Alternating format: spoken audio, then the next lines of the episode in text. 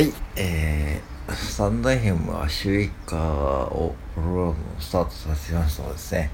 まあ、収益化プログラムに参加はしておりません。うん。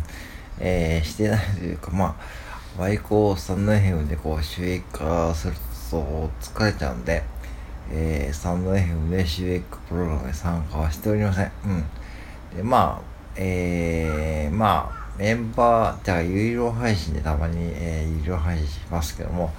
まあ、なんかこう、サンドヘムでこう、お金儲けとかあんまり考えてなくて、まあ、有料配信はですね、本当にこう、自分がこう、なんか、表に出せないとこことを喋りたいときに、こう、喋っているんで、まあ、あの、それでまあ、えー、やっているだけですね。で、まあ、要はなんかこう、うーん、その収益化とか、まあどうでもいいというか、どこでもいいっていうことはないけども、まあ確かにお金が入ってくれば嬉しい反面、なんかこう、スタンド FM 自体こう、あんまりこう、なんだろうな、マネタイズ、スタンド FM のプラットフォーム自体が、こう、そのマネタイズっていう部分がちょっと弱いというか、なんでしょうね、その、ボ Voicy も今ですね、結構あの、なんかネガティブな反応多くて、あの、 Voicy ですらですね、今苦戦してるんですよね、実はね。うん、だんだんこうリスナーが減ってきているようだし、で、僕もね、最近 Voicy はね、あまり行かなくなりました。なんかこう、疲れちゃう、疲れちゃうというか、えー、本当に気に入った方々で、3、4人かなうん、ピックアップして聞いてくらいで、あとは時間がある時にバーッと聞いてる感じですね。だから本当毎日行く方は、もう本当限られていてですね、本当に、まあ、今はもう1000人ぐらいいるんですね、 Voicy でもね。うん、だから、それでも1000分の3なんで、本当にこう、だから、そういう意味で言うと、 Voicy で配信したからといって、再生回数が伸びている方も、いればそうでない方もいるので、うん、あの Voicy ではそんな状況なんで、 stand.fm って本当難しいんですよね。うん、だから、えー、もう本当にこう、群雄割拠でいろんな方が配信されてますけども、うん。そこで本当にこう、スタンド FM で収益化するってできている方は本当にすごい、すごいと思うし、なんかこう、ね、頑張ってらっしゃるけどもね、そこでまあ、ある意味こう、じゃあ、そって頑張って、じゃあ、どんだけこう収入が入るかってことで、やっぱしぶっちゃけそんな入んないですよね。うん。で、そんな日も、まあ、まあ、ちょっと今厳しいかなと思って、なんかこう、いろんなことをやってる割には、あまりこうメディアにも露出しないし、やっぱしこう、 Voicy とか、ポッドキャストとかに押されちゃってる感じがしますよね、なんかこう。で、まあ、ポッドキャストの方が最近よく聞いてですね、ポッドキャストの方は、まあ、本当にこう面白いリスナーさん、まあ、プロですね、プロの方も多いし、まあ、ある意味ですね、 Voicy よりも今、ポッドキャストで聞いてる方が多いですね。で、ポッドキャスト何がいいかというと、まあ結構ね、その、なんだろうな、聞きやすいリスナーの方が多くて、うん、で、幅広いですよ。うん。うん、本当にこう地元の本屋さんのポッドキャストもあれば、えー、もうプロで活躍している方もいるそんな方がいっぱいいるんで、そこでこうなんかこう、意外とね、なんか、その辺のこうバランスがいいのが一番いいと思ってますね。で、スタンド F はなんかこう、まあ芸人さんとかいるけども、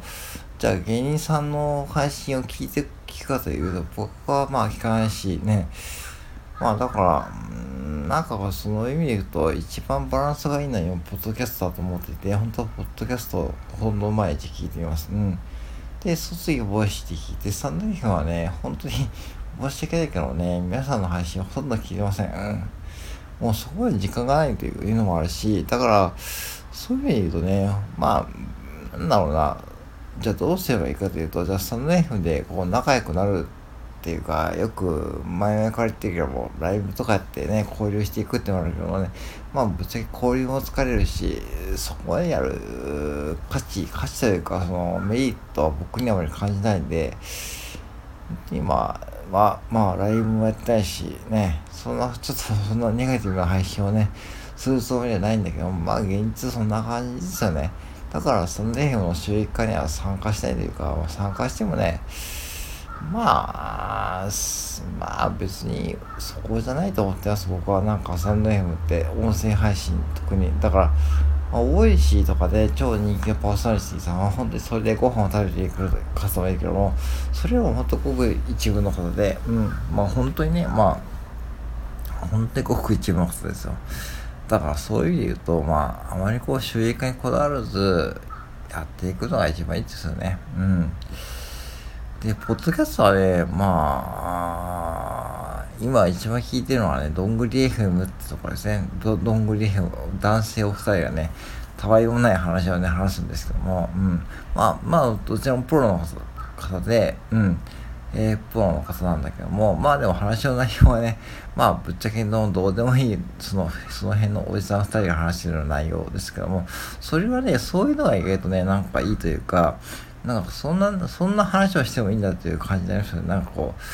う、うん、そんな感じで聞いてるし、あと地元の本屋さんのね、えー、夫婦でやっている、えー、小さな本屋さんのポッドキャストとかですね、を聞いているんですけどもね、そういうこう地元感が溢れる、こう、なんかこう、えー、コメダコーヒーでもね、綺麗なこう配信をね、してるので、ね、それは結構聞き心地、聞き心地、聞き心地、えー、聞き心地がいいかというか、そんな感じがしてて聞いてます。だから、ぱしこう、雰囲気とかやっぱ大事ですよね。うん。雰囲気も大事だし、自分でこう、なんか、そこであんまり型にはまらずね、聞いているって感じですね。うん、そんな感じでも最近楽しんでます。で、ボイシーは、まあ、よく最近はね、加藤博之さんのね、オールナイト大日本といって、聞く聞くだけで家が買えるレイディオね、不動産投資家なんだけども、全く不動産投資家らしくないですね。全く堅苦しなくて、前はライブ、ライブやられていてですね、ライブやっていてですね、だいたい1時間ぐらい。で、でそこに毎晩、えー、不動産投資家の中さんが集まるんですが、まあね、半分以上はね、えー、まあ、不動産投資以外の話ばっかりで、ね、ためにね、こう不動産投資の話題なくして終わることがあって、結構そのファンの方が多くて、その辺のやりとりがね、非常に面白くてですね、なんかすごい緩くて楽しいんですね。だからね、ボイシーで一番好きなのは今その配信で、ね、そうまあそんな感じですね。だからなんかこう、有益配信とかね、もうね、もう疲れちゃうというか、うん、なんだろうな。ね。まあ、疲れちゃって、だからね、そういうこう、ボイシーでもね、そういうこう、その辺のね、おじさんと、皆さんすごい不動産投資家で、実際ね、うん、それで頑張ってらっしゃるんだけども、で、加藤博之さん自身も、もうね、カリスマと言われていてですね、まあ、それね、まあ、ファンの方を大事にしているのもわかるし、すごくね、いい雰囲気なんですよ。だから、そういうふうに楽しんでいくのが一番いいと思うんで、あまりこう、スタンド FM の収益化って、僕は意味はないと思うし、なんか、そこに頑張ってコミットメントしてもね、なんか、多分ね、またね、疲れてね、やめてくる人が多いと思うよ。だから、アメリカはね、その辺の、なんか、うん、お金儲けはね、他のところでやった方がいいと思うよ。うん、音声配信よりも、うん、なんか他に、頑張るところで頑張った方がいいと思います。はい。ということでね、今日はちょっと僕は今その辺を収益化について思っていることを話してみました。以上です。